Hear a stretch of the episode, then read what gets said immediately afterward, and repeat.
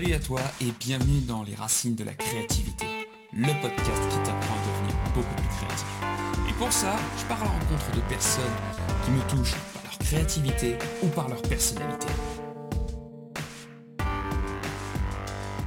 Salut à toi et bienvenue dans Les Racines de la Créativité. Aujourd'hui, on va parler d'enseignement, on va parler de pédagogie, on va parler d'une dame qui s'appelle Maria Montessori. Et pour ça, j'ai invité Céline Guerrero. Salut Céline, comment tu vas? Salut, ça va et toi? Ouais, ça va nickel. Alors Céline, pour les personnes qui ne te connaissent pas encore, peux-tu te présenter? Oui, alors euh, je m'appelle Céline Guerrero, j'étais enseignante pendant 11 ans et quand j'ai découvert la pédagogie de, Maria Montessori en 2013, en fait, voilà, ça a été vraiment une, révolution. j'ai eu l'impression de découvrir un trésor qu'on m'avait caché pendant toutes ces années. Et donc voilà, depuis 2013, je, je passe chaque minute de mon temps libre pour essayer d'en découvrir davantage. Et voilà, en six ans, il y a eu beaucoup, beaucoup de changements, puisque donc là, je ne suis plus euh, en classe pour l'instant, je suis en disponibilité. Euh, j'accueille des enfants euh, à la maison pour des ateliers Montessori les mercredis et les vacances. Et j'ai aussi commencé à former des adultes parce qu'en fait, toutes, les, enfin, toutes ces choses merveilleuses que je pouvais observer avec les enfants, juste en changeant quelques petites, enfin pas quelques petites, en changeant quand même ma façon d'enseigner, ben voilà, c'était tellement merveilleux que j'ai eu envie qu'il y ait le maximum d'enfants possible qui puissent en profiter. Donc euh, voilà, du coup, depuis l'année dernière, j'accompagne aussi des enseignants euh, des écoles publiques et privées sous contrat pour que, les, pour que cette pédagogie puisse rentrer euh, dans les écoles. Eh ben, super. Bah, de toute façon, on va aller explorer ça un peu plus tard dans l'interview. Oui. Mais comme à chaque fois, voilà, donc dans, dans les podcasts, on aime bien remonter aux racines et donc on va aller au départ, on va partir dans l'enfance.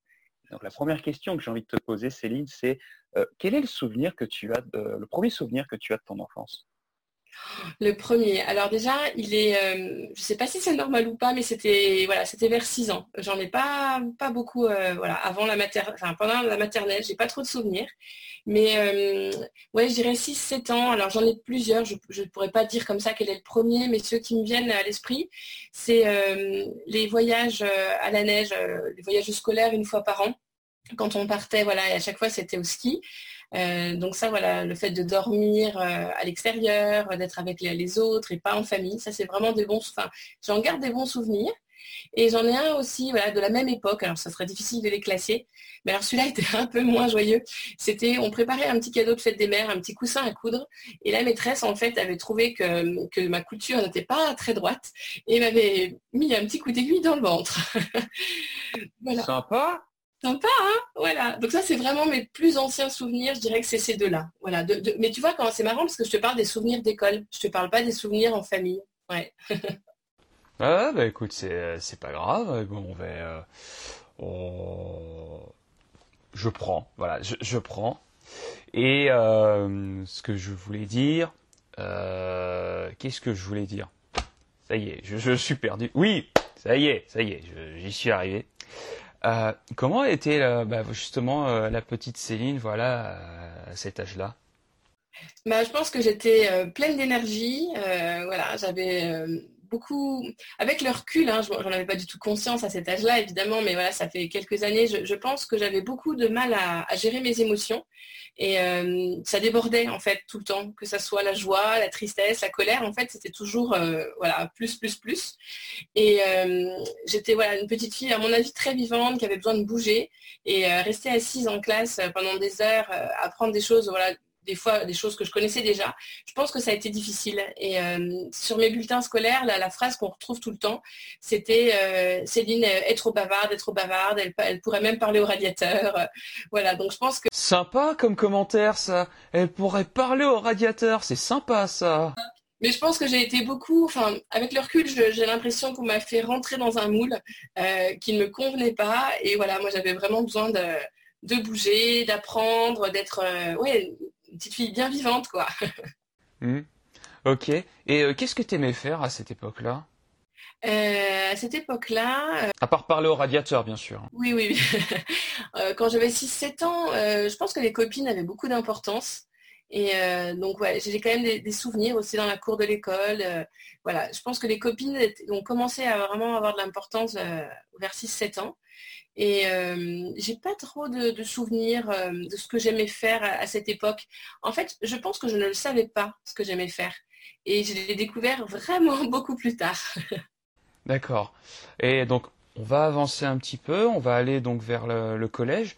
Euh, comment ça se passe au collège?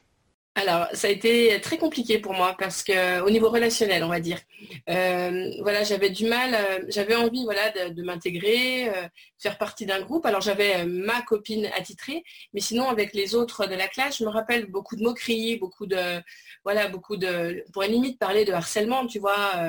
Et, et, du coup, voilà, c'était vraiment une période difficile. En primaire, voilà, tout roulait au niveau des apprentissages. Si tu veux, j'avais aucune difficulté, je m'ennuyais même un peu. Et au collège, ça a commencé à être un petit peu plus compliqué. Je, pense que j'avais besoin de sens et je ne le trouvais pas en fait. Avec toutes ces matières un peu euh, voilà, saucissonnées, où euh, dans telle matière on apprend ça, puis ça, puis ça. Et en fait, moi je pense que j'apprenais juste pour avoir une bonne note, pour faire plaisir à mes parents, faire plaisir aux profs, mais je ne faisais pas pour moi-même en fait. Je ne comprenais pas l'intérêt de faire tout ça. Donc, euh, du coup, pas envie. Enfin, si, voilà, j'apprenais ma leçon par cœur, hop, je la récitais, enfin, je, l'écrivais et j'avais une bonne note. Mais voilà, c'était pas. En tout cas, je n'y prenais pas de plaisir. Voilà. Plus euh, des plus le fait que ça soit difficile avec les autres, euh, voilà, je garde pas des, des bons souvenirs de la période du collège. Ok. Avançons vers le lycée, comment ça se passe? Alors euh, lycée, bah voilà, il fallait que j'ai mon bac. Alors on m'a dit il faut que tu aies ton bac, euh, voilà, je l'ai eu. Mais toujours pareil en fait, c'était pas pour moi que je le faisais. Et j'ai mmh. commencé à, vraiment savoir pourquoi j'étais là et à, être motivée. Euh, c'était la première année, ma première année de fac. Voilà, donc un peu plus tard encore, tu vois. En première année de fac, j'ai su ce que je voulais faire. Et, là, ça a été complètement à la fin de la première année. Parce que je me rappelle qu'en première année de fac, j'ai eu 10 tout euh, parce que j'étais là sans vraiment savoir pourquoi, j'avais pas pas d'objectif. Et l'été, j'ai su que je voulais être enseignante. Et là, forcément, deuxième année, j'ai eu 14 parce que j'avais, je voulais plus perdre de temps à la fac. Je voulais euh, pouvoir passer le concours, pouvoir être enseignante. Donc, à partir du moment où j'ai eu mon objectif et que j'ai su ce que je voulais faire, j'ai foncé puisqu'après, euh, donc voilà, j'ai terminé la fac. Euh, je suis allée jusqu'à la licence. À l'époque, on n'avait besoin que d'une licence. Et après, j'ai eu mon concours de professeur des écoles du premier coup. Euh, parce qu'en fait, voilà, je, suis comme ça en fait. Quand j'ai envie de quelque chose, je vais vraiment mettre tous les moyens en œuvre pour y arriver. Donc je vais pas perdre de temps et, j'ai foncé sur mon objectif. Ok. Et est-ce enfin, est que tu te souviens de ce moment donc où euh, tu t'es dit, ça y est, je sais ce que je veux faire euh, Qu'est-ce qui t'a amené justement à te dire, c'est bon, ça y est, je sais ce que je veux faire. Ouais, je m'en rappelle bien. C'était donc à la fin de ma première année de fac. C'était pendant l'été, un voyage au Portugal avec euh, mon mari, enfin, qui n'était pas mon mari à l'époque, mais mon mari et sa famille.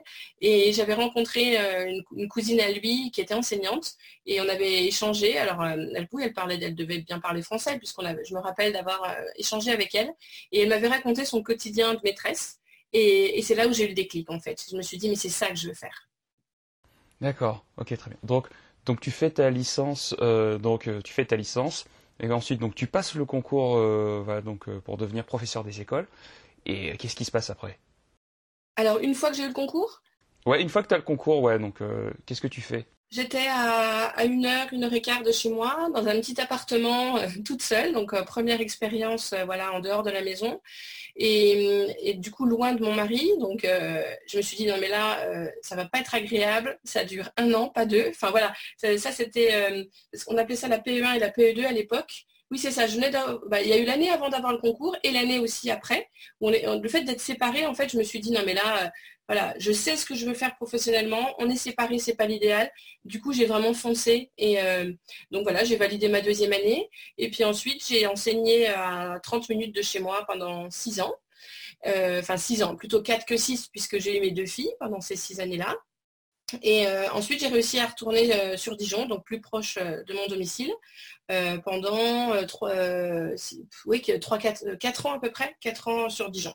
Voilà, donc en fait, j'ai été enseignante pendant 10-11 ans. Euh, euh, D'accord, donc tu étais professeur des écoles? Oui. D'accord. Euh, qu'est-ce qui te plaisait en fait en tant que professeur des écoles?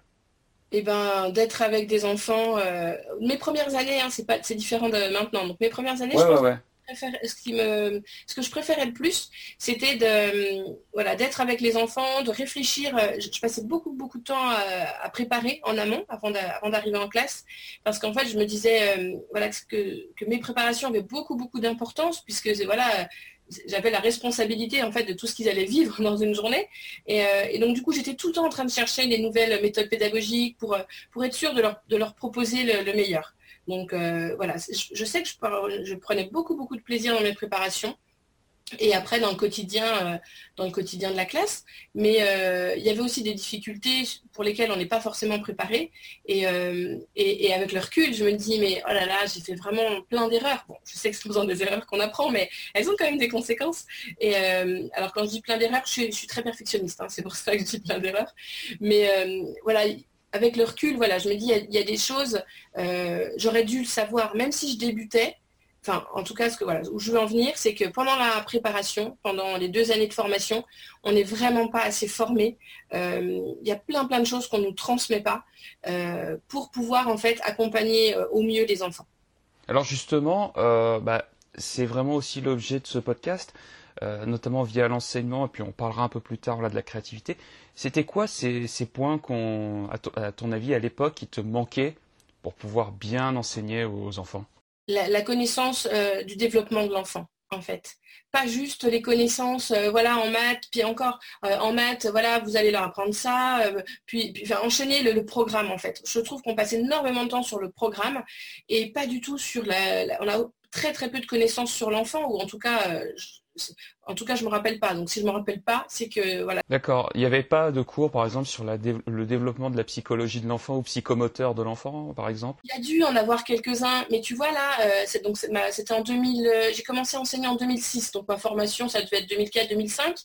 Euh, donc ouais, 15 ans plus tard, ce que je retiens, enfin les souvenirs que j'ai de cette formation, c'était vraiment le, côté euh, comment on va leur apporter ça en maths, comment on va leur apporter ça en français, en histoire, en géo, et, pas vraiment pas euh, des choses qui me semblent fondamentales aujourd'hui euh, sur le développement de l'enfant. Maria Montessori, c'est un nom, je l'ai découvert en 2013, j'en avais pas du peut-être que le nom m'évoquait comme ça vaguement quelque chose, j'avais déjà entendu son nom, mais en tout cas, il a vraiment dû être évoqué de manière très vague, parce que j'avais aucune connaissance sur Maria Montessori, sur tout l'héritage qu'elle nous a laissé. Donc peut-être qu'ils ont dû le lire pouf comme ça en, cinq minutes et, ça méritait vraiment de s'y attarder beaucoup beaucoup plus quoi. Oui, alors bah, justement, voilà, donc tu disais que tu as, été enseignante pendant 11 ans. Euh, donc c'est à partir de quand que tu découvres justement les travaux de Maria Montessori? Euh, Fin de l'année 2013. Fin 2013, euh, je reprends contact avec une, euh, maman euh, que j'avais rencontrée à l'hôpital parce que donc j'ai deux filles et la plus jeune en fait est, voilà, a passé un bon bout de temps à l'hôpital à sa naissance. Et, du coup voilà on avait échangé et, quand j'ai repris contact avec elle deux ans plus tard, je lui parle des difficultés de ma fille au niveau moteur parce qu'elle a un handicap au niveau moteur et elle me dit comment envisages-tu l'avenir?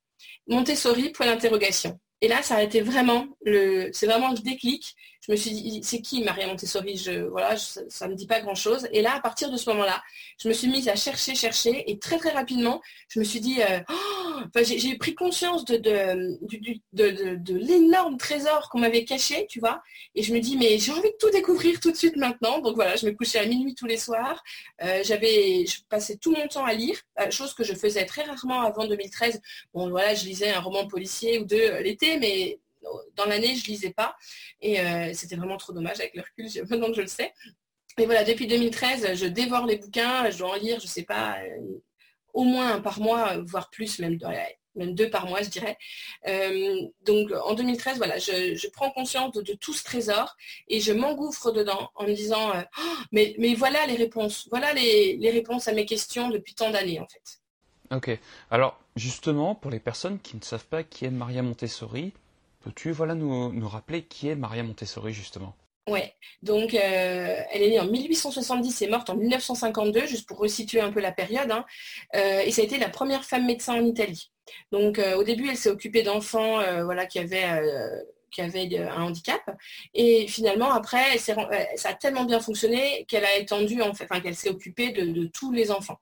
Et la première maison des enfants qu'elle a ouverte en 1907 à San Lorenzo, en fait, le, maire de Rome lui avait dit Je veux construire un nouveau quartier, j'ai peur que les enfants qui traînent ici détériorent, détériorent voilà, l'habitat, les habitats, l'habitat. Est-ce que vous pourriez vous en occuper? Donc voilà, elle a, rassemblé ses enfants qui vivaient un peu dans la rue, hein, et elle a commencé à, mettre, à réfléchir, à aller beaucoup, beaucoup les observer. Vraiment, l'observation, c'est un, des piliers de cette pédagogie. Et en les observant, elle s'est dit, mais de quoi ils ont besoin? Et elle a fabriqué des petites tables et des chaises à la hauteur, euh, à la taille des enfants. À l'époque, ça n'existait pas, c'était que des tailles euh, pour les adultes. Euh, elle a commencé à apporter du matériel et elle s'est aussi inspirée d'autres d'autres euh, de Séguin et Itard. Hein. Elle n'a pas tout inventé, mais en fait, elle a passé sa vie à observer l'enfant et, pour, connaître, en fait, c'est elle qui a dit les lois naturelles de l'enfant. Céline Alvarez a repris ce terme-là, mais en fait, elle voulait connaître vraiment de quoi un enfant avait besoin pour s'épanouir. Donc, euh, Vraiment, tout est parti de son observation, de son expérimentation. Et euh, donc, ce qui est vraiment très différent par rapport à ce qu'on connaît euh, dans les écoles ordinaires, c'est que euh, on, va, partir de l'enfant, pour lui proposer un environnement adapté. Donc, un enfant de 3 à 6 ans, un enfant de 6 à 9, 9 à 12, on ne va pas lui proposer le même environnement. Et ces chiffres-là, elle ne les a pas inventés au hasard. Hein. voilà, c'est les plans de développement. Euh, quels sont les besoins d'un enfant de 3 à 6, de 6 à 9, de 9 à 12, 12, 15, 15, 18, voilà, jusqu'à 21. Euh, oui, c'est ça, 18, 21. Euh, et, en fait, on, va travailler sur l'environnement. C'est-à-dire qu'on ne va plus dire, alors à l'éducation nationale, les programmes en CP, ils doivent faire ça. voilà ce que je vais faire en CP, voilà ce que je vais faire en CE1, hein, etc. Là, dans les écoles ordinaires, le programme, il part en fait de, de là-haut, en fait tu vois, il part pas du tout de l'enfant. Alors que là, c'est euh, on travaille sur l'environnement, il y a du matériel adapté et euh, c'est l'enfant va, savoir en fait de quoi il a besoin. Alors, euh, l'adulte est indispensable aussi, hein, il va, les enfants ne débrouillent pas tout seuls. Mais en fait, en observant l'enfant, on va pouvoir vraiment lui, lui proposer ce dont il a besoin en partant de là où il est pour l'emmener le plus loin possible. Et un des gros problèmes des écoles ordinaires, avec ces programmes-là qui viennent de là-haut, c'est que les enfants sont tous différents. Euh, déjà, on ne peut pas les ranger par date de naissance, comme des objets de fabrication. Les 2009 ensemble, les 2010 ensemble, ça, ça n'a aucun sens. Ma fille, euh, qui a 9 ans et demi, euh, elle est née en janvier 2010. Sa copine, sa super copine, qui est, elle, est née en décembre 2009. Elles ont un mois, un mois et demi d'écart elles sont pas dans la même classe, tu vois, du coup, une en CM1, une en CM2. Euh, et, en fait, bon, déjà, voilà, on ne peut pas ranger les enfants par date de naissance. Il faut les, mélanger. Le multi-âge, c'est indispensable. Les enfants de 3 à 6 ans, les 6-9, les 9-12, voilà. Et parce qu'ils vont énormément s'apporter le fait d'être mélangés. Et, euh, et, surtout, même un enfant, même tu prends deux enfants nés qui ont la même date de naissance, ils vont être très très différents. Donc on ne peut pas tous leur proposer la même chose en même temps. C'est pas possible. Il y en a qui vont s'ennuyer, il y en a qui vont avoir besoin de plus de temps et qui vont ramer pour suivre. On ne peut pas proposer la même chose en même temps aux enfants. Et ça, c'est un des gros, gros soucis des écoles ordinaires. Et, euh, c'est pour ça que les, enseignants galèrent autant et s'épuisent et, et n'en peuvent plus. Ils ont, parce que c'est pas, voilà, c'est pas possible en fait. On ne peut pas faire ça. D'accord. Ouais, non, mais non, mais très bien. Non, non, mais c'est. Non, mais il n'y a pas de souci. Mais justement, ça, moi, euh, ça m'intéresse. Alors, ce qu'on va faire, c'est qu'on va continuer donc jusqu'à ce que tu fais aujourd'hui, et on va continuer encore la discussion donc autour de Maria Montessori de ses travaux, parce que ça, ça m'intéresse beaucoup, moi, notamment autour de la créativité. Mais ce qu'on va faire, c'est que 2013, donc tu découvres Maria Montessori. Euh, comment ça se passe Voilà, donc t'es euh, es professeur euh, et tu découvres Maria Montessori. Et comme on l'entend, c'est une révolution personnelle, hein, donc euh, cette découverte. Euh, comment ça se passe en fait? Est-ce que donc à ce moment-là, tu continues quand même d'enseigner donc, euh, donc en tant que professeur des écoles? Enfin, Que se passe-t-il à ce moment-là? J'étais en petite section à l'époque, à mi-temps. Euh, donc euh, voilà, mes deux collègues n'étaient pas du tout dans cet esprit-là et je ne pouvais pas les forcer à, l'être. Donc je faisais ma vie deux jours par semaine, elle faisait la leur de, deux autres, jours. Et d'ailleurs, c'était des petits, donc euh, trois ans, hein, trois, quatre ans, et ils se sont super bien adaptés. moi, très rapidement, j'ai voulu tester des choses en fait.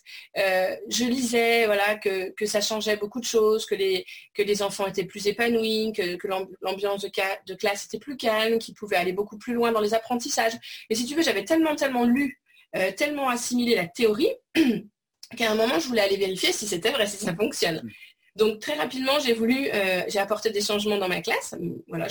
Même si j'étais là que deux jours par semaine, euh, j'ai quand même pu le faire. Et les enfants s'adaptaient très bien en fait à ces deux fonctionnements euh, vraiment différents.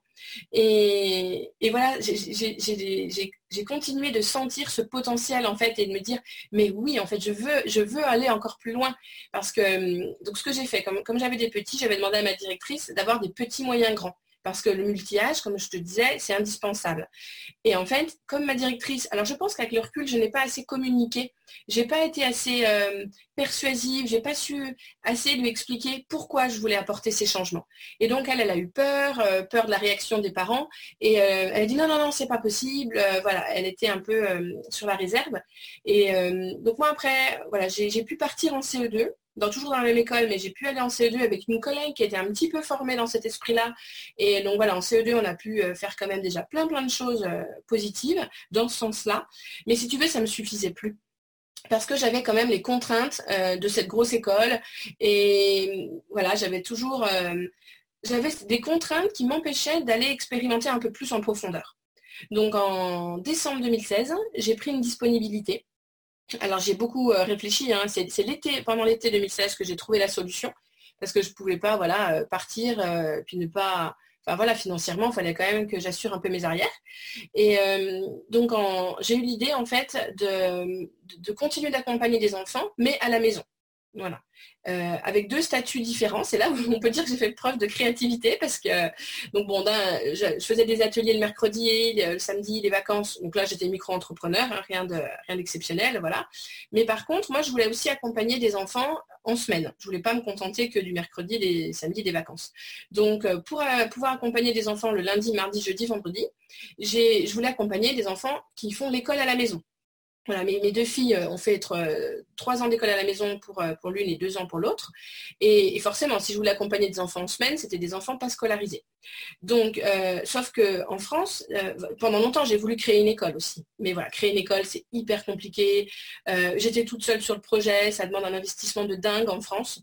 Et deux fois, j'ai tenté et voilà, j'ai pas réussi mais je te, finalement c'était pas plus mal, je te dirai pourquoi après. Et donc du coup, j'ai il fallait que je trouve un statut qui me permette de les accompagner légalement. Parce que voilà, il fallait, quand même respecter euh, certaines choses.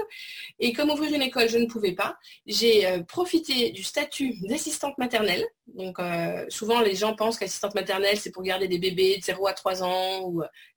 Et en fait, pas du tout. Donc j'ai profité de cet agrément d'assistante maternelle pour pouvoir accompagner des enfants jusqu'à, c'est même jusqu'à 18, mais voilà, c'était jusqu'à 11 ans dans mon cas.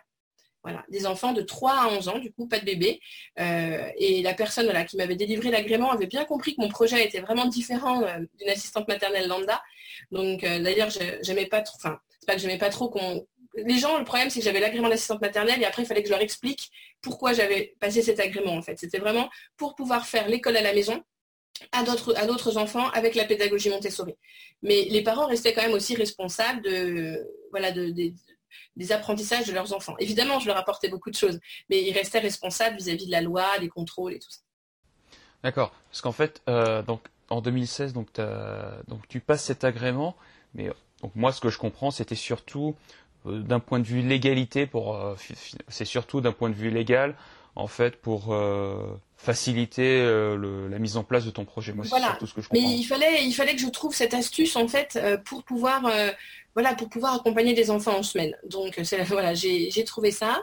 Et donc de janvier 2017, je suis partie de l'école en décembre 2016 et euh, dès janvier ou février 2017, euh, j'ai commencé à accompagner plusieurs enfants. Euh, voilà, donc ça m'a permis vraiment d'expérimenter en fait, voilà, d'apprendre à présenter le matériel, de, de, tester, voir ce qui fonctionne, ce qui fonctionne pas. Enfin voilà, vraiment d'être dans cet esprit de la pédagogie Montessori alors avec moins d'enfants que dans une classe, ça c'est sûr. Mais voilà, ça m'a permis vraiment d'acquérir de l'expérience et, de confirmer que, bah oui, enfin, maintenant, pour moi, ça serait impossible d'enseigner dans une école ordinaire avec les anciennes méthodes. Je serais trop malheureuse. D'ailleurs, dès le début, quand j'ai commencé à avoir des connaissances et quand j'étais encore à l'école, j'avais un peu les fesses entre deux chaises, entre ce qu'on me demandait de faire et ce que j'avais envie de faire et où je sentais que là, c'était beaucoup plus juste. Donc, euh, c'est pour ça que je suis vite partie, parce que je pouvais pas comme ça avoir les fesses entre deux chaises. C'est pas. J'ai besoin de, cohérence, d'être en accord avec mes valeurs et, et voilà, j'avais besoin et puis du coup, ça m'a permis d'expérimenter et, voilà. D'accord. Donc de 2010, ah, donc en 2017, tu es vraiment, bah, donc tu fais des, cours à domicile, donc tous les mercredis et donc un peu les week-ends, c'est ça? Ouais, à l'époque c'était mercredi, samedi, enfin toute la semaine en fait. Je travaillais du lundi matin au samedi à midi et demi. D'accord, en fait. Donc parce que oui, tu recevais également aussi des enfants qui étaient déscolarisés? Voilà, donc c'était, c'était, en plus c'était le début, donc je voulais voilà vraiment mettre le paquet pour euh, bah, pour euh, me faire connaître, que mon projet fonctionne. Enfin, j'ai vraiment mis toutes les chances de mon côté pour que ça fonctionne. Alors justement, euh, comment tu as fait pour, justement pour te faire connaître? Parce que justement, c'est un projet quand même hyper atypique. justement, comment tu as fait pour te faire connaître voilà, et puis, enfin, là, c'est pas des clients, mais en tout cas, avoir tes premiers élèves Ouais, alors j'avais créé un blog. Alors au tout début, le blog, je pense qu'il date de, ouais, de 2016-2017. Au début, mon blog, c'était pas dans le but de me faire connaître, mais c'était dans le but d'écrire des articles ou de faire des vidéos. Enfin, j'ai tout de suite euh, préféré le format des vidéos euh, pour partager en fait mes connaissances. Voilà, donc sur le blog, euh, il a changé de nom entre temps. Maintenant, c'est montessori-apprendreautrement.com. Mais voilà, sur le blog, j'ai fait plein de vidéos et puis j'avais deux pages Facebook. Euh, une plus pour mes ateliers où je parlais vraiment de ce, qui, se passe avec les enfants et une plus, euh, pour partager des articles euh, quand je trouvais un article qui me plaisait voilà je le partageais.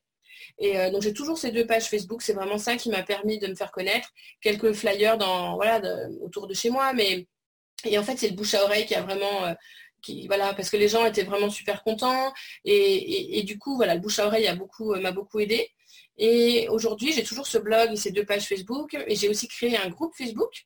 Euh, donc, si des enseignants nous écoutent, euh, voilà, qui n'hésitent pas à le rejoindre. Euh, je l'ai De toute façon, ce que je, oui, vas-y. Ce que je ferai, c'est que je le mettrai sous les liens, donc sous la vidéo. Donc voilà, de toute façon, si les gens sont intéressés par ton, tout ton travail, ce sera sous la vidéo. D'accord. Et le, le, nom du groupe Facebook, c'est Réinventons l'école-Montessori. Voilà. Donc, euh, parce qu'en fait, le problème des pages, c'est que j'étais un peu la seule à publier. Euh, voilà, ils pouvaient faire des commentaires, mais ils ne pouvaient pas euh, commencer une, discussion. Donc, c'est pour ça que j'ai eu envie de créer ce groupe, pour essayer de créer une communauté, parce que, voilà, j'ai vraiment, ça me tient tellement à cœur maintenant qu'il y ait le plus d'enseignants possible qui, connaissent en fait cette pédagogie, alors et pour leur bien-être à eux, et pour, pour les enfants en fait. Ma motivation numéro une, enfin oui, c'était vraiment les enfants, développer le plein potentiel euh, de tous les enfants. Et en fait, quand j'ai préparé ma formation en ligne, je me plaçais tout le temps euh, du point de vue des enfants.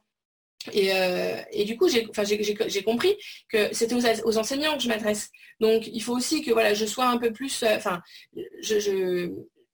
Maintenant, j'essaye vraiment de, prendre les deux en considération je ne sais pas que je n'avais rien à faire des enseignants, mais voilà, mon objectif c'était les enfants. Mais pour que les enfants en profitent, il faut que ce soit les enseignants en fait qui, s'y intéressent. Donc voilà, j'ai pris hmm. conscience de ça il n'y a pas longtemps. Oui, alors, bah alors justement, donc euh, tu disais que voilà, tu as, fait des cours voilà, donc à domicile. Euh, quand est-ce qu'arrive voilà, l'idée de. Donc tu parlais voilà, de, de cours en ligne. Justement, à partir de quand ça arrive cette idée? Eh ben, alors j'ai commencé donc à accompagner les enfants à la maison en, tout début 2017 et j'ai fait mon premier accompagnement, euh, ça devait être en octobre 2018. Euh, c'est ça, ouais, donc euh, à, peine deux ans plus tard, quoi. Voilà, octobre 2018, j'ai fait le premier accompagnement. Alors au début, je parlais pas de formation, je parlais d'accompagnement. Toujours ce, tu vois, ce souci de légitimité qui vient un peu te titiller. Euh, mais est-ce que j'ai vraiment des compétences? Est-ce que j'ai vraiment quelque chose à leur apporter? Et euh, donc voilà, ça a été, ça c'est arrivé vite quand même parce que euh, et en fait, c'est ce premier accompagnement dont j'avais quatre personnes et euh, leur retour en fait a été tellement positif et leur réaction, enfin, ils étaient tellement. Moi, ce matériel, ça faisait tellement, ça faisait plusieurs années que je le manipulais. Donc, euh, pour moi, j'étais plus dans le oh, waouh, trop bien. Et mais eux, en fait, étaient dans cette, ont eu cette réaction mais c'est pas possible qu'on n'utilise pas ça en classe pour leur faire comprendre, parce que le matériel de mathématiques, surtout, surtout celui-là, est très très concret. Donc en fait, on ne va pas passer à l'abstraction tout de suite, on va vraiment, ça va être concret, puis on va aller progressivement vers l'abstraction. Et d'ailleurs, j'ai une enseignante euh, qui a compris ce que, ce que 4 au carré et 4 au cube voulaient dire. Donc c'est là où on se rend compte, euh, et pourtant c'était, voilà, elle n'était pas, comment dire, si, une enseignante n'avait pas compris ça, ça, prouve vraiment bien le problème du système actuel, quoi. Et là, elle a vu 4 au carré avec mes perles et 4 au cube. Elle a vu, voilà, plein, plein de matériel. Et, là, si tu veux, j'ai vu que, oh, ah, mais oui, en fait, c'est ça. Ça y est, j'ai compris. Et elles ont, ces quatre personnes ont été tellement euh, enthousiastes et ça leur a tellement apporté, et que ça m'a donné en fait la confiance pour continuer. Et euh, donc voilà, j'ai, donc la première fois c'était en, en, octobre 2018. J'ai recommencé, je crois, en février 2019 et en juillet 2019. Donc là, j'ai déjà voilà accompagné trois groupes euh, d'enseignants, enseignants et parents aussi qui font l'école à la maison. J'avais les deux. Euh, et, en fait, maintenant, je parle plus d'accompagnement parce que je parle de formation. Parce que déjà, le mot formation euh, résonne plus, a plus de sens que le mot accompagnement dans la tête des gens. Et, euh, ça y est, là, je me sens vraiment confiante. Tu vois, je me dis, la première fois, je me dis, oh, est-ce que je suis bien légitime? Et là, en fait, maintenant, je, je sais que je peux énormément leur apporter. Alors justement, aujourd'hui, eh ben, à quoi ressemble ton activité? Alors, euh, bah, j'ai les deux gros piliers de mon activité, c'est les enfants d'un côté, les adultes de l'autre. Donc, euh, le là maintenant, c'est le mercredi et les vacances scolaires, je fais mes ateliers pour les enfants. Voilà, j'accueille des enfants de 3 à 11 ans. Euh, le mercredi, voilà, avec une inscription régulière à l'année et les vacances un peu plus souples. Euh, et le, deuxième pilier, du coup, c'est les adultes. Alors là, ça se découpe en, ça découpe en deux parties. Euh, là, depuis une semaine, ça y est, ma formation est, en ligne. Ah, ça y est. Voilà, parce qu'en fait, euh, dans les trois accompagnements, j'ai amélioré à chaque fois. ça a duré trois jours, hein, c'est sur trois jours, à peu près 21 heures. Et en fait, je trouvais que leur transmettre la théorie, les plans de développement, le multi-âge, les périodes sensibles, quand ils découvraient tout ça, j'aimais pas en fait la façon de leur transmettre un peu, tu vois, de manière comme euh, de vertical, tu vois, euh, comme quand tu, remplis un vase vide. Voilà, c'était totalement contraire à la, pédagogie de Madame Montessori. Donc je me suis dit comment je peux faire pour leur transmettre cette théorie sans commencer tout de suite par la manipulation du matériel? Parce qu'un gros piège dans cette pédagogie, c'est de se précipiter sur le matériel et de se dire, euh, voilà, j'apprends à le maîtriser, à le, présenter, et, et hop, c'est bon, c'est parti. Et en fait, non, moi, ce que je voulais, c'était leur apporter toutes ces connaissances théoriques. En fait, pour que, leur vision de l'enfant soit différente en fait. Voilà. Et, ça, si tu veux, euh, bah voilà, pas leur transmettre comme ça en parlant, euh, c'était pas, ça me correspondait pas. Donc j'ai commencé à faire des vidéos. Et je me suis dit je vais leur envoyer les vidéos avant qu'ils viennent manipuler le matériel. Et comme ça voilà ils pourront l'avantage d'une vidéo c'est qu'ils peuvent la réécouter plusieurs fois ils peuvent chercher d'autres infos compléter. Et puis une fois que j'ai eu mes 7 heures de vidéo euh, sur l'ordi je me suis dit c'est un peu dommage quand même de garder 7 euh, heures de vidéo comme ça euh, non 5h30 pardon. 7 heures c'est avec les vidéos de Christelle. Donc 5h30 de vidéo sur mon ordi sans s'en servir enfin pour m'en servir juste deux trois fois par an c'est un peu dommage. Et donc c'est là qu'est né de préparer une formation en ligne. Parce que donc j'habite Dijon, hein, c'est pas voilà, c'est quand même l'est de la France. Euh, voilà, euh, la France est grande, donc euh, quelqu'un qui est à l'autre bout de la France ou, en Belgique ou enfin dans tous les pays francophones, je me dis c'est un peu dommage en fait. Et, comme mon envie et que, enfin comme ma mission dans la vie, c'est vraiment que le maximum d'enfants possible en profitent, bah, j'ai pas envie de me limiter aux gens qui peuvent se déplacer jusqu'à Dijon en fait. J'ai voulu faire ça en ligne. Alors la partie théorique, hein, je dis bien, parce qu'après, ça n'enlève pas la partie manipulation de matériel. Ils peuvent la faire à Dijon, ils peuvent la faire ailleurs, euh, voilà, il y a, plein, d'autres possibilités en présentiel. Mais euh, en ligne, en tout cas, euh, le travail que j'ai réalisé, pour l'instant, il n'y a personne d'autre ne le fait. Voilà. Il, commence à avoir quelques formations en ligne, mais en tout cas, de la manière dont je l'ai fait, je pense que c'est la seule. Euh, donc c'est un avantage et un inconvénient pour moi parce qu'en fait moi je me suis dit ouais super je suis la seule à proposer ça ça va être facile. Mais en fait j'ai pris conscience que d'ouvrir des portes fermées c'est pas voilà ça, demande quand même beaucoup de travail. Donc voilà aujourd'hui mon activité c'est les enfants d'un côté les adultes de l'autre. Et euh, pour les adultes c'est euh, ma formation en ligne et la partie en présentiel. Et puis un autre, une autre part énorme de mon travail, et ça j'avais peut-être un peu sous-estimé, bah, c'est faire connaître ce que je fais parce qu'en fait, euh, voilà ce qu'on appelle ça, euh, le marketing digital. Euh, et, ça, mais alors, c'était pas du tout mon truc. au niveau informatique, moi, j'étais vraiment, je partais de zéro. Hein. Je savais aller sur Word et, sur Internet, tu vois. Donc, j'étais vraiment à ras les pâquerettes en compétences informatiques. Mais euh, il a fallu que je gravisse des montagnes pour réussir à mettre cette formation en ligne. Euh, parce que voilà, on ne se rend pas du tout compte quand on est de l'autre côté. Mais en fait, c'était euh, un travail énorme. donc voilà, apprendre à faire connaître tout, mon travail, c'est encore une autre partie. Alors c'est pas la plus sympa. le marketing, l'informatique, c'est pas ce qui m'éclate le plus. Mais je sais que c'est nécessaire pour faire connaître ce que je fais. Donc voilà, et je dis tout le temps que l'enthousiasme est l'engrais du cerveau. Et là, j'ai vraiment été enthousiaste pour, euh, pour réussir à, résoudre tous ces problèmes informatiques pour qu'elles soient en ligne. Ok, ok, bah, très bien. Alors bah, là, j'ai vraiment envie de rentrer vraiment dans, le dur, là justement, donc avec euh, l'enseignement Montessori. Euh, moi, la première question que j'ai envie de te poser, c'est, ça va être d'abord en fait pour les pour les professeurs quand ils ont, donc tu nous as dit, voilà, euh, quand ils découvrent ce matériel, euh, c'est, euh, voilà, c'est, ils sont émerveillés. C'est ça. ils sont vraiment émerveillés.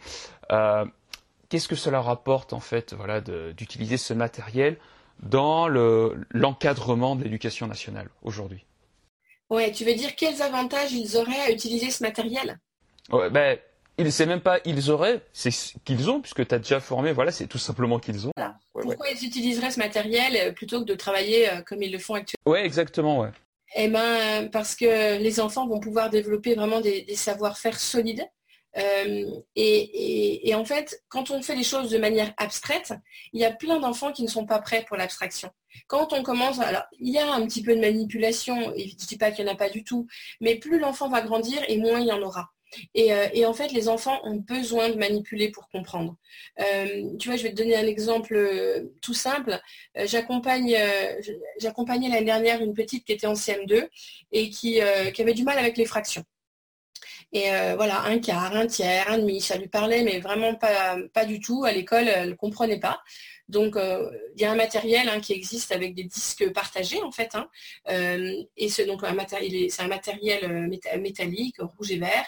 Et, en fait, quand l'enfant manipule ce matériel, ça va être concret. Il va comprendre que c'est un demi. Et il va voir, on va enlever un demi du support et on va pouvoir mettre deux quarts dedans. Parce que deux quarts, ça va tenir, tu vois. Et, ainsi de suite.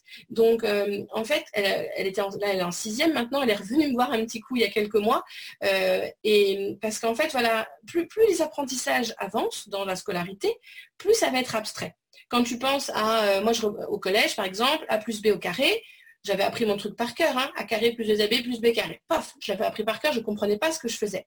Et bien là, avec la table de Pythagore, sensorielle, donc des voilà des, je, te montrerai peut-être une photo peut-être qu'on pourrait rajouter une photo où, les gens alors ce que je alors ce que je, pareil les liens euh, je, mettrai les liens parce que justement, euh, je trouve que c'est intéressant voilà, que tu parles de ce, genre de matériel. Puis quand on ne connaît pas, c'est bien d'avoir sous les yeux pour voir de quoi il s'agit. Bah, la table de Pythagore sensorielle, si tu veux, ils vont le faire à, entre 3 et 5 ans ou 3 et 6 ans. C'est un matériel sensoriel.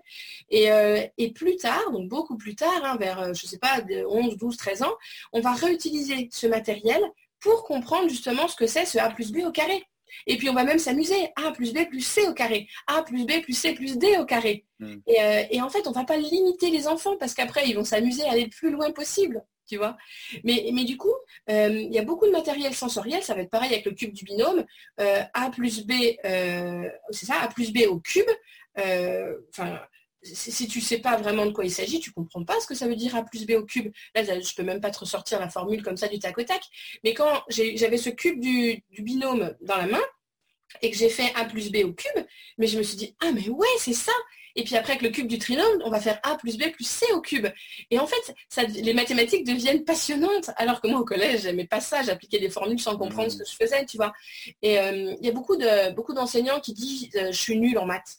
Mais en fait, c'est pas qu'ils sont nuls en maths. Enfin, pas d'enseignants, d'adultes. Il y a beaucoup d'adultes qui disent je suis nul en maths. Mais en fait, c'est qu'ils ont eu un mauvais souvenir. Euh, ils ont une émotion désagréable face aux mathématiques. Et du coup, ils font un lien entre l'apprentissage et l'émotion en disant je suis nul. Mais non, c'est juste que ça a été désagréable, quoi. Et en fait, ça ne devrait pas être désagréable, parce que ce matériel très concret va vraiment permettre de comprendre ce qu'on fait. Voilà.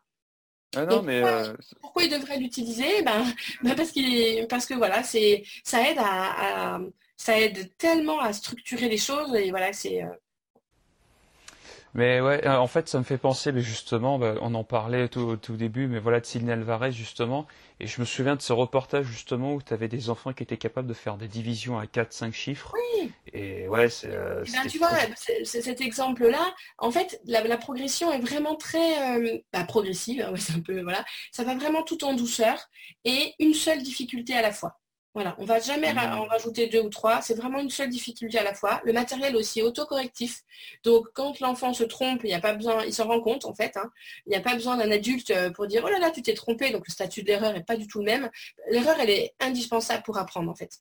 On se trompe, on, se rend compte tout de suite qu'on se trompe, et là on se dit, euh, le cerveau il réajuste. Ah oui, je me suis trompé, il réajuste. Si tu fais une évaluation et que l'enseignant te rend ta feuille euh, un, jour, un jour ou deux plus tard, tu sais plus pourquoi tu t'étais trompé, ça n'a plus de sens, c'est fichu. Alors que là, tout de suite, tu vas te rendre compte que tu t'es trompé.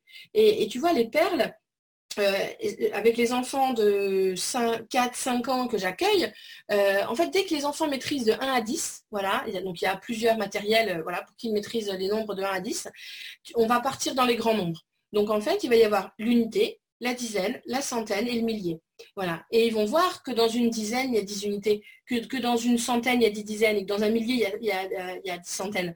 et ça, tu leur demandes en CE2 combien tu as de dizaines dans un millier, je peux te dire qu'ils vont mettre longtemps avant de, te répondre. En, mm. hein. euh, et d'ailleurs, euh, j'en faisais partie. Hein. Euh, et, là, en fait, les enfants ont tellement manipulé ce matériel qu'ils se posent même plus de questions. En fait, unité, dizaines, centaines, milliers, c'est super clair. Au début, on ne va pas dire 60, on va dire une dizaine, deux dizaines, trois, six dizaines, sept dizaines, huit dizaines. Parce que retenir 60, 70, 80, 90, ils en bavent les enfants. Mais au début, non, on va dire sept dizaines, une seule difficulté à la fois. Et quand ils vont avoir bien fait plein d'additions, de soustractions, de multiplications et de divisions avec ces perles, ensuite, on va passer au symbole. Donc symbole, les nombres écrits, quoi. Avec un tableau, les, les étiquettes de 1 à 9, de 10 à 90, de 100 à 900 et de 1000 à 9000. Et en fait, ils vont maîtriser les nombres jusqu'à 9999 à 4-5 ans parce qu'ils peuvent le faire. En fait, on sous-estime les capacités des enfants. Et, c'est vraiment dramatique de sous-estimer leurs capacités. Parce que après, voilà, ils vont perdre leur plaisir d'apprendre, ils vont se dire je suis nul, alors qu'en fait, ils ont du potentiel. C'est nous les adultes qui ne mettons pas les choses en place pour, euh, pour que, chaque enfant développe ce potentiel. Et euh, voilà, en fait, à un moment donné, tu parlais voilà, de, concepts euh, abstraits, pas, abstraits.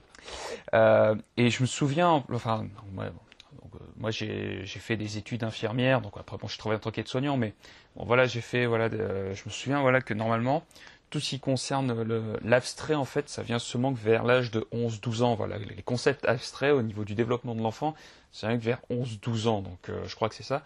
Mais, euh, là, ce qui est impressionnant, là, ce qui est top, c'est que tu me dis que finalement, on peut leur faire apprendre des concepts euh, abstraits avec des choses super concrètes. Ben c'est ça, il faut passer par le concret avant d'arriver à l'abstraction en fait.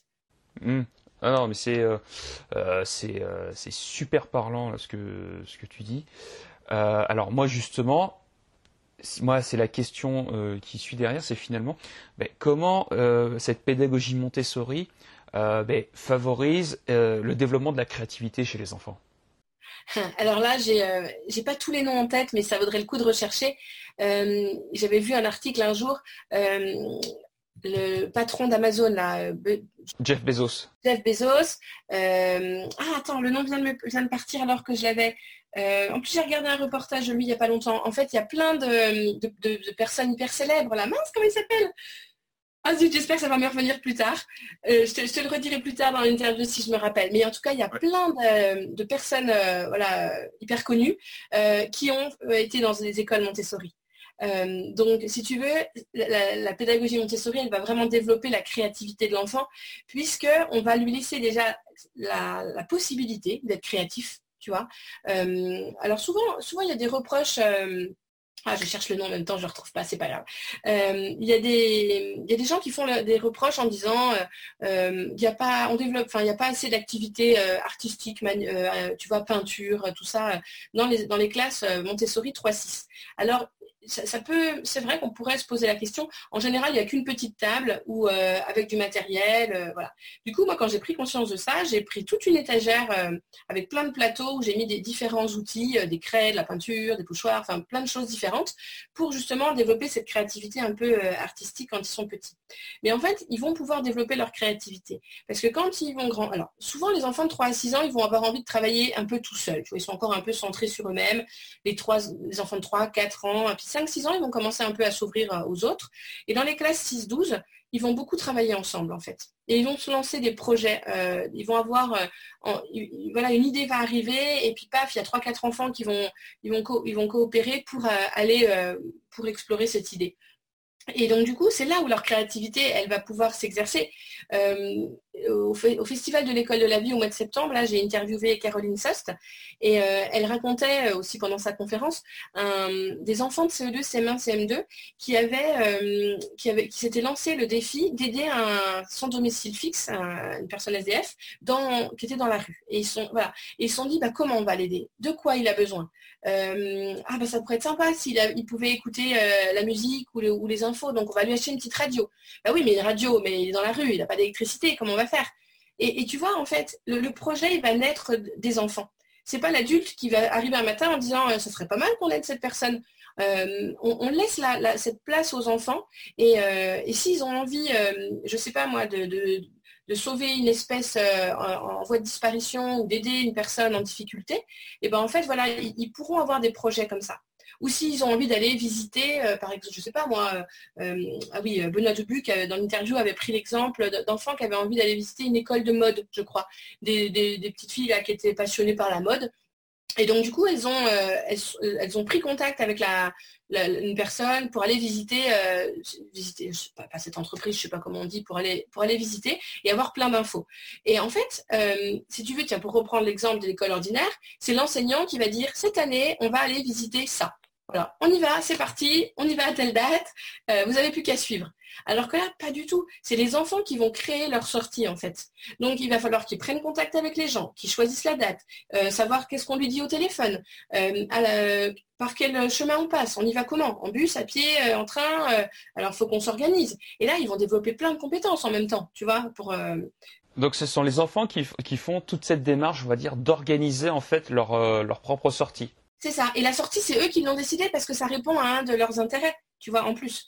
Et, euh, à la fin, voilà, une fois que la visite est terminée, bon, on écrit un petit courrier pour, euh, pour remercier la personne de nous avoir accueillis. Ah oui, mais attends, là, on lui écrit le courrier, mais là, euh, regarde, là, je suis pas sûre qu'elle arrive à te relire. tu crois que ça s'écrit comme ça, ce mot-là? Et là, on fait de l'orthographe, mais pas juste parce qu'aujourd'hui, on est le 13 septembre et qu'on va apprendre le son O, O, A, U, E, A, U. Non, là, on a écrit un mot dans la vraie vie, ça a du sens. Euh, ok, mais là, tu vois, on ne peut pas lui envoyer le, courrier comme ça, c'est un peu embêtant. Euh, est-ce que tu pourrais aller chercher l'orthographe de, ce mot euh, pour être sûr qu'elle arrive à comprendre le message qu'on veut lui envoyer? Tu vois, en fait, c'est redonner du sens aux apprentissages. Et du coup, la créativité, eh ben, eh, on, laisse la place à la créativité, parce que du coup, l'enfant, il, peut déjà changer le monde du haut de ses 5 ans. Non, parce que là, en plus, ce qui est bien, c'est que ça va plus loin plus que la créativité, c'est que non seulement il y a la créativité, il y a du sens, mais il y a également de la responsabilité aussi. Tu leur apprends aussi le sens de la responsabilité. C'est ça. C'est, euh, ouais, euh, c'est, c'est, assez impressionnant en fait. Euh, juste en fait sur, ben, ils proposent une activité et puis surtout, ben, ils s'organisent pour aller voir, ben, pour atteindre, on va dire, cette activité, pour voilà atteindre cet objectif. finalement, il y a plein de notions, voilà, il y a plein de de compétences clés, de soft skills, on pourrait dire, bah, qu'ils vont mettre en jeu en fait euh, et très tôt. C'est, euh, ça ressemble beaucoup en fait finalement. Enfin, bon, je suis coach hein, de formation et c'est vrai que cette pédagogie-là ressemble beaucoup au coaching. Hein, donc, euh. mm, mm. Voilà, on va vraiment laisser laisser la, place aux, enfants de. Ils sont vraiment acteurs de, leurs apprentissages. Quoi. C'est pas, on remplit pas un vase vide, quoi. Voilà. Mm. Et je suis toujours en train de chercher le nom de. je, vois que ça, je, vois que ça te, ouais, je, vois que ça travaille. Hein. Je l'ai sur le bout de la langue. Il y a aussi Steve Jobs aussi, je crois, hein, qu'il était en école Montessori, mais voilà, bon, je n'arrive plus à me rappeler des noms, c'est pas grave. Vous pourrez, voilà, les auditeurs pourront taper et ils verront que, en tout cas, des, personnes qui ont créé plein de choses euh, un peu, euh, voilà, novatrices, voilà, en sont sortis des écoles Montessori. Ouais, alors moi juste en plus une petite anecdote par rapport à Steve Jobs. Je sais qu'il avait interdit en fait les tous ces produits Apple, tout ce qu'il avait conçu, je sais que c'est quelque chose qu'il avait interdit à ses enfants. je, je crois jusqu'à un âge très tardif, il avait dit non non, vous ne touchez pas à ça. C'était assez marrant. Donc voilà, je, me rappelais de cette anecdote. Euh, alors moi ensuite, là, donc on a beaucoup parlé de l'école Montessori. Oui. Mais bon, voilà, pour l'instant, ce n'est pas la majorité. Voilà, euh, ce n'est pas l'éducation. Enfin voilà, c'est pas ce que reçoivent l'éducation de nos enfants. Euh, est-ce que en fait, comment aujourd'hui, toi, tu vois l'éducation nationale? Comment tu l'aperçois aujourd'hui? Ah, elle est pas facile cette question. ah, de toute façon, moi je suis pas là pour poser les questions faciles. Ben, alors, ça dépend des jours. On va dire qu'il y a des jours où je me dis, mais en fait, les choses ne bougeront jamais.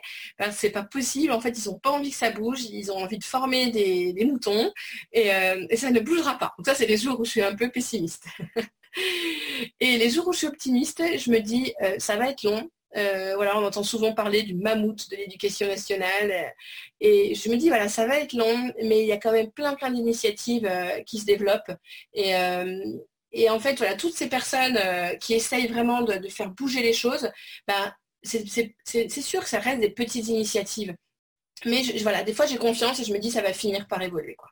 Mmh. Oui, parce que justement, c'est le. Bon, voilà, il y a des porte-paroles comme Céline Alvarez, voilà, qui font font un boulot mais justement bah, de faire savoir. Tu en parlais de faire savoir, tu vois, de marketing. Euh, voilà, euh, il fait tout pour populariser voilà ce, genre, on va dire, euh, de philosophie d'enseignement. mais moi, c'est vrai que la, question que je me pose, c'est finalement, est-ce que finalement il ne va pas y avoir en fait la cohabitation de deux mondes, à savoir ben, pour l'instant le monde en fait de l'éducation nationale et puis en fait, le monde, bah, des gens comme toi, comme Céline Alvarez, qui vont avoir leurs petites initiatives et qui vont créer finalement bah, des écoles alternatives. Bah, moi justement, tout à l'heure je te dis que je te redirais pourquoi je suis contente de ne pas avoir réussi à ouvrir mon école alternative. C'est parce qu'en fait, euh, c'est sûr que ça aurait été, c'est bien, il en faut des écoles alternatives. Mais je pense qu'il faut qu'on sorte du débat public-privé. Quand je dis public-privé, euh, privé hors contrat. Hein. Je vais être privé sous contrat avec le public. Il faut qu'on sorte de ce débat public-privé parce qu'en fait, on a tous les mêmes intentions. C'est que les enfants soient, voilà, puissent s'épanouir euh, au niveau euh, affectif, euh, au niveau affectif, au niveau cognitif. On a tous les mêmes envies, je pense. Donc en fait, il y a des écoles alternatives, c'est très bien, mais il y a, y a l'école publique où la majorité des enfants sont. D'accord. Mais maintenant, il faut trouver des solutions pour que tous les enfants en profitent. Et j'ai perdu mon idée en route, mais j'en ai une autre qui arrive. En fait, tu vois, moi j'ai deux filles. Euh, pendant trois ans, donc trois ans pour l'une et deux ans pour l'autre, on a fait l'école à la maison parce que justement, je ne trouvais pas d'école. Euh, parce que le souci, c'est quand tu es parent et que c'est ton métier en fait, et que tu es tellement passionné comme moi par tout ça, eh ben, c'est difficile de se contenter d'une école publique où la bienveillance n'est pas forcément au rendez-vous. Donc, euh, du coup, voilà, je disais que j'avais besoin d'être en accord avec mes valeurs. Et là, en fait, ben, ça ne me convient pas. Donc, ça fait des années, ça fait six ans que je, rêve de pouvoir les inscrire dans une école Montessori, mais je n'y arrive pas parce que financièrement, c'est pas possible. Euh, en moyenne, c'est peu, ça dépend des régions, mais voilà, on va dire, on est à peu près à 500 euros par mois par enfant. Alors, parce que ce sont des écoles hors contrat, donc pas financées par l'État. L'État ne paye rien, ni le loyer, ni les salaires, ni l'eau, ni l'électricité, enfin rien. Donc forcément, euh, si tu, si, pour qu'il reste un petit salaire à, l'éducatrice ou à l'enseignante, ben on est obligé de demander 500 euros par mois par enfant. Donc tant que l'État ne financera pas ces écoles, on ne pourra pas sortir de, cette impasse. Euh, et, en fait, voilà, c'est pour ça que je suis contente, ça y est, je retrouve, je suis contente de, pas avoir, de ne pas avoir ouvert cette école hors contrat et du coup de, de prendre toute mon énergie pour que cette pédagogie rentre dans les écoles publiques et privées sous contrat, parce qu'en fait, la majorité des enfants sont là, en fait, et la majorité des familles n'ont pas les moyens de payer 500 euros par mois par enfant. Donc en fait, je suis, au début, j'hésitais, tu vois, je, voilà, il fallait, il me fallait quelques années pour euh, pour vraiment trouver un, sens à tout ça. Et, là, maintenant, j'ai trouvé. Voilà, je sais. Et, par cette formation en ligne, c'est voilà, j'espère que cette formation en ligne me permettra d'atteindre cet objectif. C'est que, tous les enfants, en fait, des écoles publiques et privées sous contrat puissent en profiter. pas tous, mais le maximum possible. Donc, euh, moi, je pense que c'est bien, c'est bien. Il y a des écoles euh, voilà, alternatives qui s'ouvrent. Voilà, certains peuvent en profiter. Mais les enfants qui en ont plus besoin, c'est les enfants euh, des familles qui n'ont pas 500 euros par mois, des enfants à qui on ne lit pas d'histoire le soir, des enfants qu'on n'emmène pas euh, faire des sorties, voilà, qu'on n'emmène pas dans la forêt, qu'on n'emmène pas au musée. c'est ces enfants-là qu'on a le plus besoin.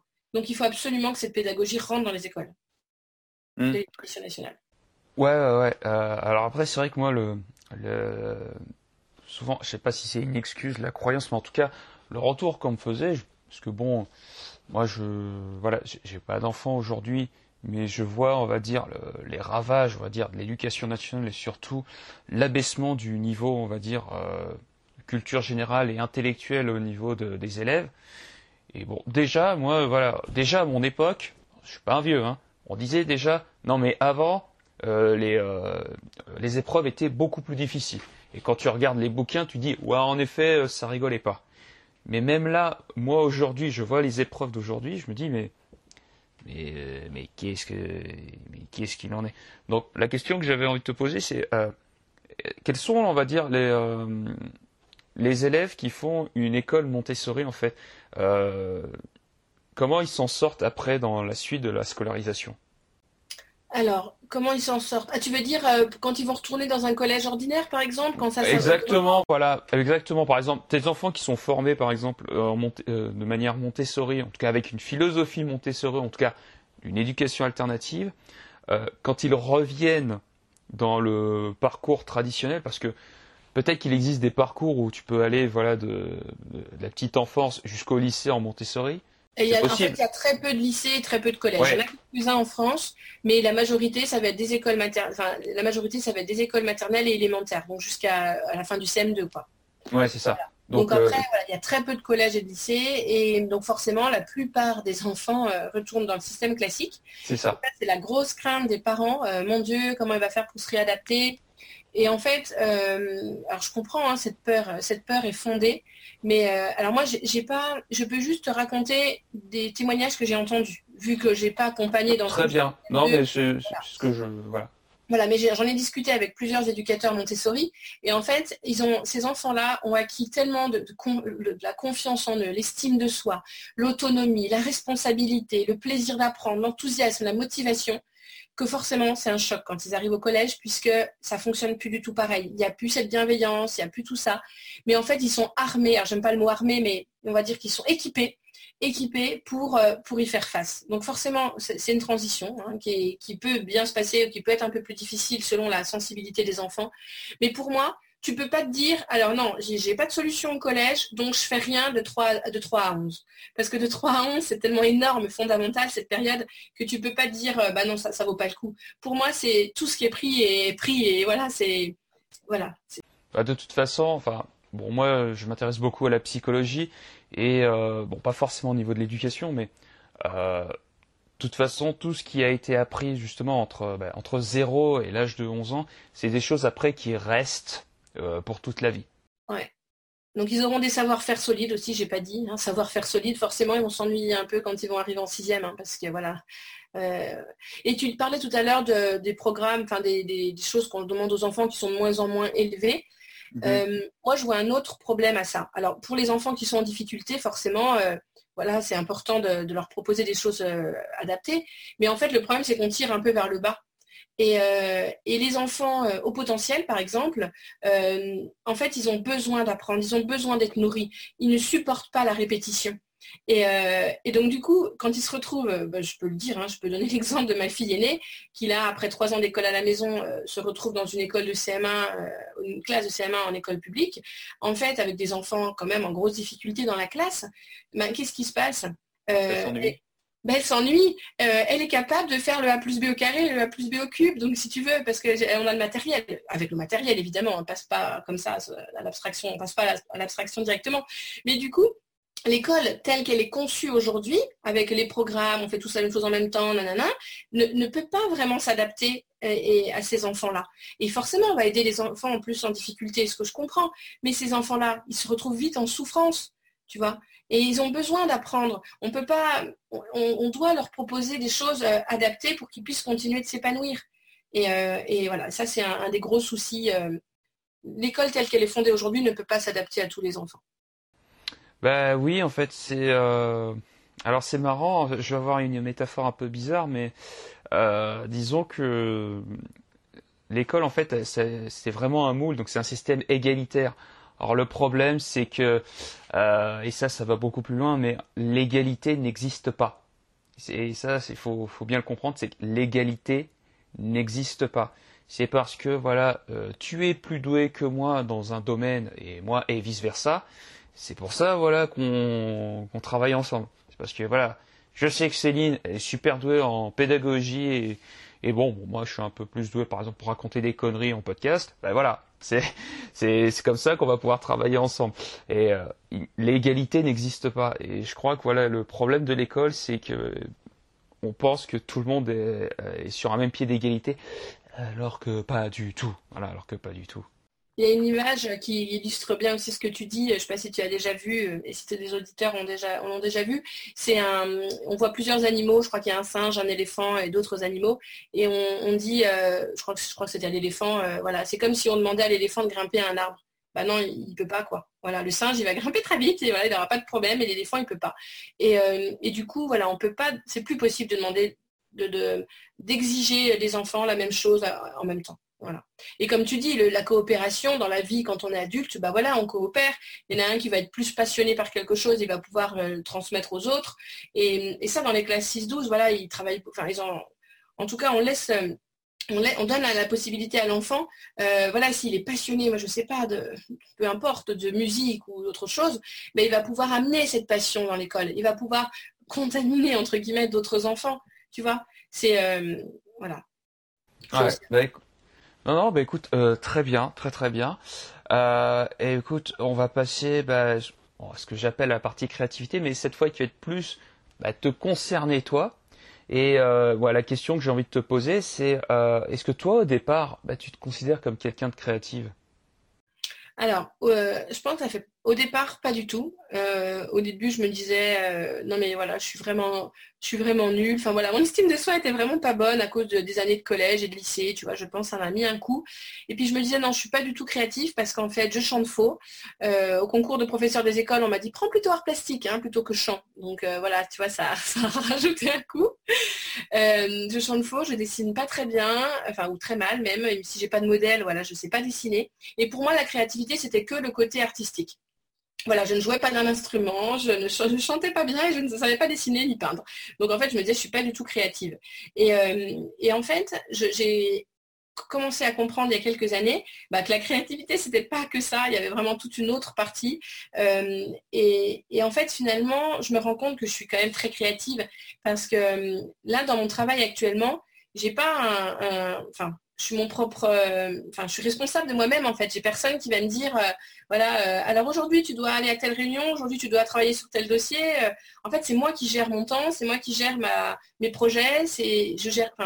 voilà. Et c'est là où je me rends compte quand même que je suis assez créative parce que j'ai mis plein plein de choses en place. Euh, et, souvent j'ai plein d'idées à la fois. D'ailleurs, des fois j'en ai trois qui arrivent en même temps, donc vite je les note pour pas en oublier une en route. Et, déjà quand j'ai trouvé ce statut d'assistante maternelle pour réussir à faire ce que je voulais, bah, je pense que j'ai fait preuve de créativité. Et puis voilà, vraiment dans ma vie de tous les jours maintenant, euh, je vais, euh, voilà, je, pense que je me fais plus confiance et, je vais, et, si je suis face à un problème, voilà, je vais me dire alors attends, comment, comment je pourrais le résoudre, de, comment je me sens, de quoi j'ai besoin.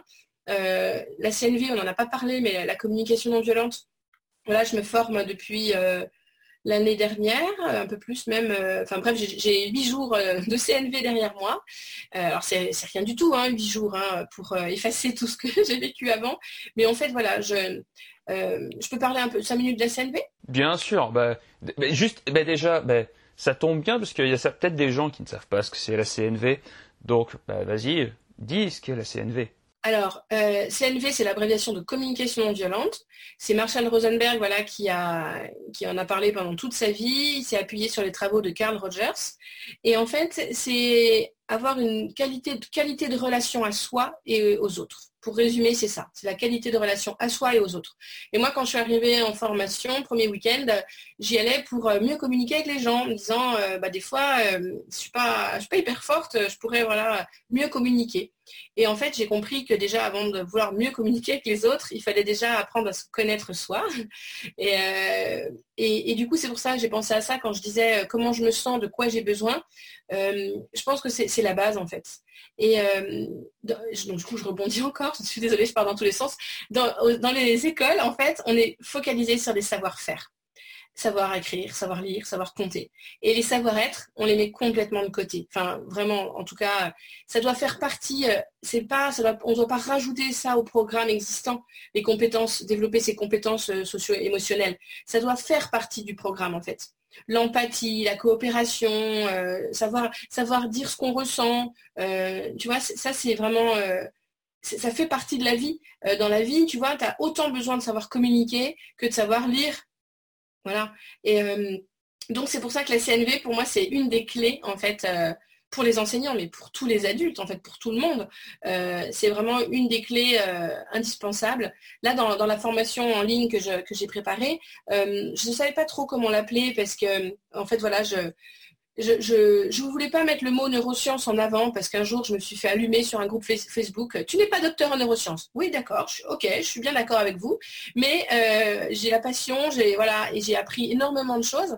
Et comme aujourd'hui, les neurosciences confirment euh, quand même ce que Maria Montessori disait à l'époque, je veux dire, euh, en France, on a quand même besoin de, preuves scientifiques pour pour dire ah oui c'est vrai ça marche ah oui euh, on se trompe pas. Euh, donc du coup euh, dans cette formation j'ai toute la partie Montessori j'ai toute la partie neurosciences affectives et sociales et la partie neurosciences cognitives. Ok je suis pas docteur en neurosciences mais je pense que de, de mettre les, ces neurosciences à, la lumière des, des, enfin, que, toutes ces découvertes scientifiques actuelles c'est important de les mettre à la lumière de ce que Maria Montessori disait en fait. Voilà. Donc pourquoi? Attends je suis partie un peu loin par rapport à la question pas grave, c'est pas grave, moi je prends. voilà, donc pour moi la CNV, euh, la comment, oui, comment, comment j'exerce la créativité au quotidien, euh, ben voilà, je, j'apprends aussi à me connaître et euh, savoir dire comment je me sens, de quoi j'ai besoin, ben, ça m'aide, voilà, ça m'aide beaucoup dans ma vie de tous les jours et, et pour moi c'est quand même, enfin, la créativité, ça, c'est relié quoi, enfin, c'est tout va ensemble. Bah justement, c'est la question qui arrive juste après, c'était pour toi, c'est quoi la créativité? Ben, c'est savoir rebondir. Enfin, pour moi, c'est euh, rebondir à des situations, sur des, enfin, ouais, rebondir quand la situation ne, nous convient pas pour, euh, voilà, pour pouvoir euh, avoir une, une vie qui correspond à nos valeurs. Voilà. Je sais pas, je n'ai pas réfléchi à une, une définition avant l'interview, mais ouais, je pense. convient. Ouais, ouais, c'est vraiment être créatif et savoir rebondir. Moi, je vois ça comme savoir rebondir. Parce que dans la vie, il y a forcément des difficultés. Et euh, voilà. Et, je pense que la connaissance de soi est vraiment, euh, vraiment indispensable, en fait. J'ai écrit une phrase hier sur le groupe Facebook, là. Alors, j'aurais du mal à te la ressortir comme ça. Mais en fait, euh, j'ai publié justement une vidéo de, Caroline Sost. Et euh, non, je ne vais pas la chercher, je vais essayer de me rappeler. Euh, et en fait, je disais, parce qu'en fait, je suis convaincue qu'on doit transmettre aux enfants, enfin les aider dans leur connaissance de soi, des émotions. Je suis convaincue qu'on doit leur laisser le droit à l'erreur, qu'on doit développer la, coopération, tout ça. Mais en fait, si tu veux, je, commence à, comprendre que pour, pour encourager le droit à l'erreur, ben, il faut déjà qu'on accepte, euh, enfin se dire que moi aussi j'ai droit à l'erreur en fait. Pas juste euh, j'accepte vos erreurs, vous les enfants, parce que je sais que l'erreur fait partie du processus d'apprentissage. C'est aussi euh, ben, j'accepte vraiment mes erreurs, pas juste je le dis, je le pense vraiment. Ou alors, j'avais utilisé un autre exemple, l'estime de soi. Voilà, comment, comment, comment comment permettre aux enfants d'avoir une bonne estime d'eux-mêmes si nous, la nôtre n'est pas bonne en fait? Bah, C'est pas possible, ça va pas. Donc en fait, je trouve que quand on, quand on travaille avec des enfants et qu'on veut leur apporter tout ça, ça demande un travail sur soi en fait qui est euh, hyper euh, hyper important en fait, c'est la base quoi. On peut juste avoir des belles théories et dire alors je veux que tu aies confiance en toi. Euh, oui, tu peux aller aux toilettes sans me demander la permission, tu me préviens juste. pourquoi tu me demanderais l'autorisation Moi, je ne la demande pas. Donc, préviens-moi quand tu y vas, que je sache où tu es. on peut avoir des beaux discours, Et enfin, en tout cas, je trouve qu'il y a deux, il y a trois choses. Il y a soit on n'est pas au courant du tout de tout ça et voilà, on travaille de manière ordinaire parce que on ne sait même pas que c'est possible de faire autrement, que ça existe. Soit on, a envie de, permettre aux enfants de développer leur plein potentiel, mais on ne croit pas vraiment au nôtre. Et après, l'étape d'après, c'est je fais un travail sur moi. Et oui, moi aussi j'ai du potentiel, moi aussi j'ai droit à l'erreur. je travaille sur mon estime de moi pour après pouvoir euh, travailler avec les enfants. Parce qu'ils nous imitent énormément. Et en fait, euh, si moi j'autorise leur erreur et puis qu'après moi j'en fais une ou je sais pas, je lâche quelque chose et que je dis oh bah, je suis vraiment bête. D'ailleurs ma fille m'a pas loupé la dernière fois quand j'ai dit oh je suis bête, elle a fait non tu n'es pas bête, tu, fais des erreurs et c'est en faisant des erreurs qu'on apprend. Donc tu vois c'est des enfants nous imitent donc en fait il faut pas juste euh, c'est pas juste des paroles à avoir, c'est il faut faire ce travail sur soi pour incarner tout ça quoi en fait. Alors c'est ce que j'allais dire, c'est, enfin, tu as très bien dit, de toute façon les enfants apprennent par mimétisme.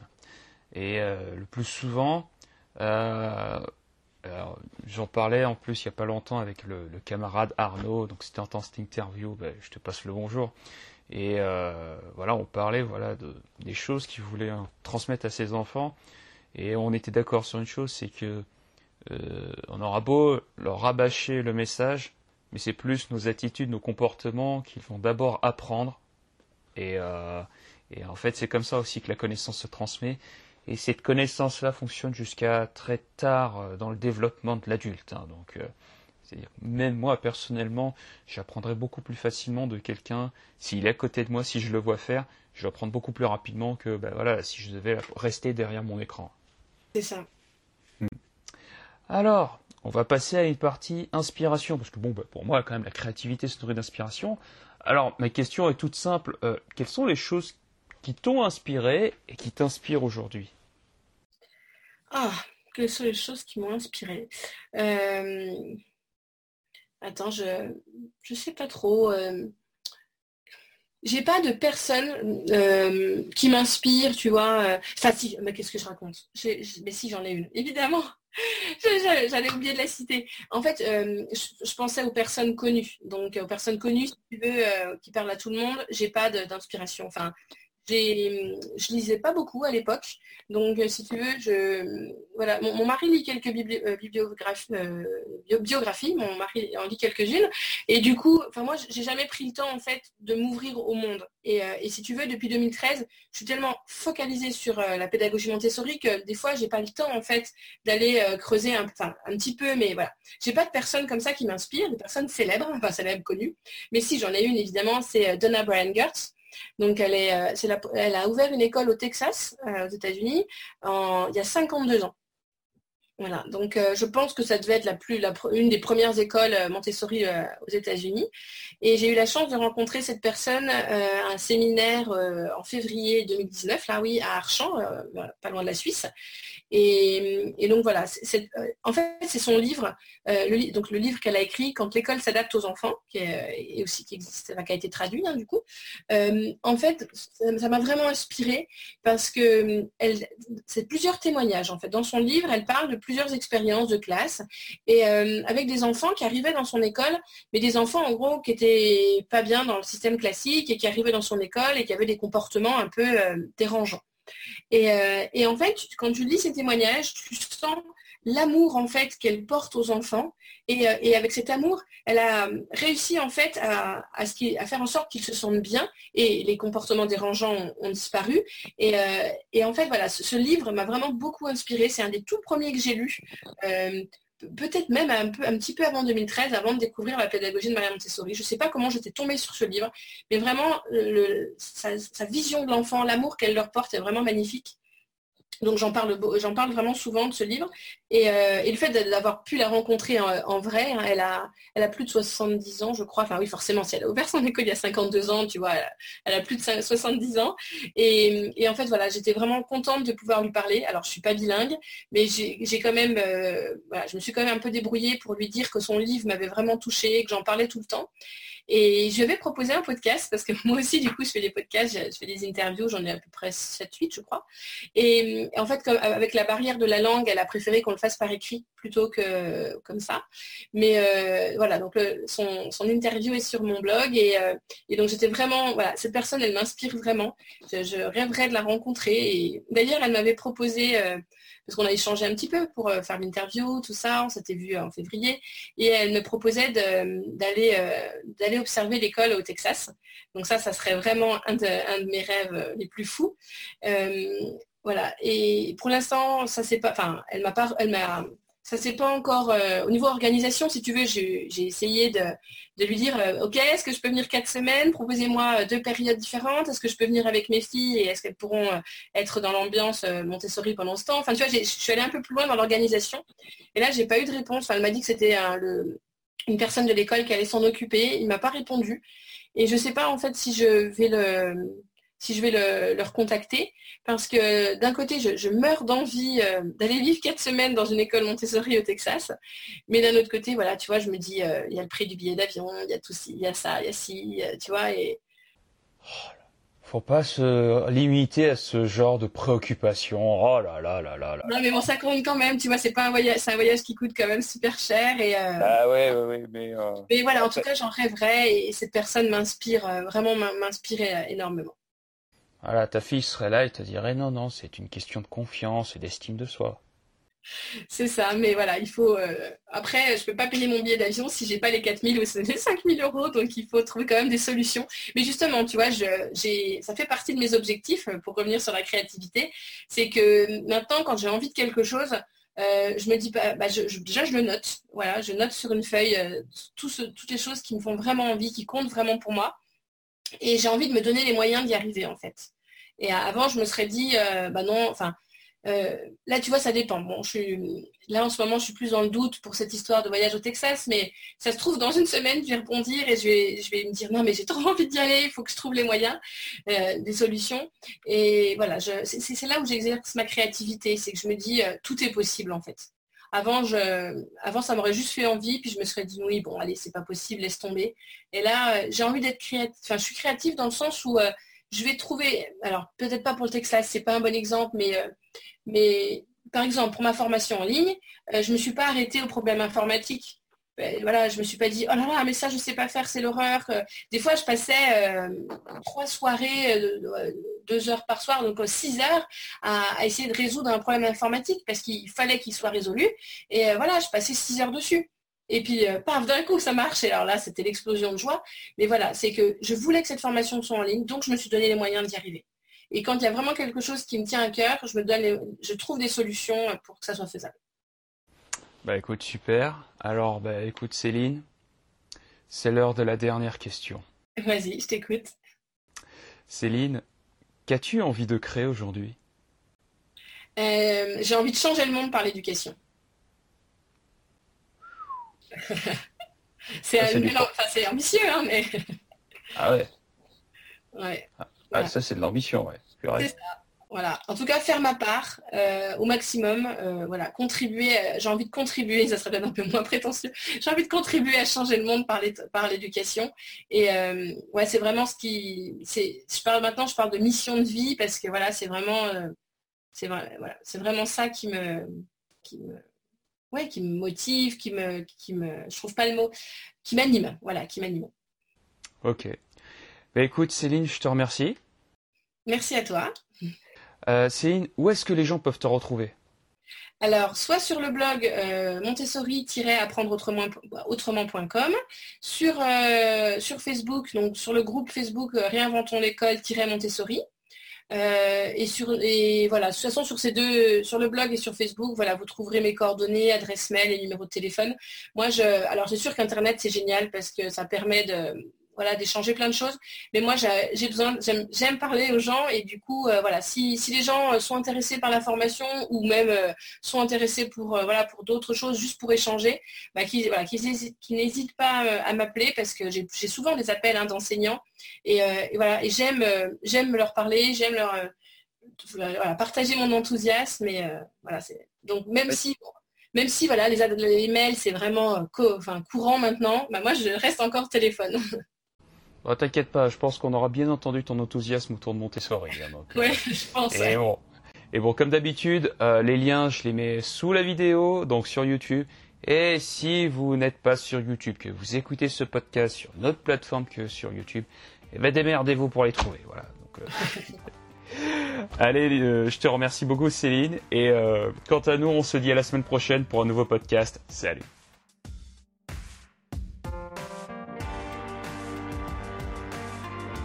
Abonne-toi aux racines de la créativité et mets un pouce bleu parce que t'es quelqu'un de bien. Ensuite, j'ai une question pour toi. Quelles sont les personnes les plus créatives dont tu admires leur travail et dont tu aimerais entendre leur interview? Réponds tout simplement à cette question dans les commentaires.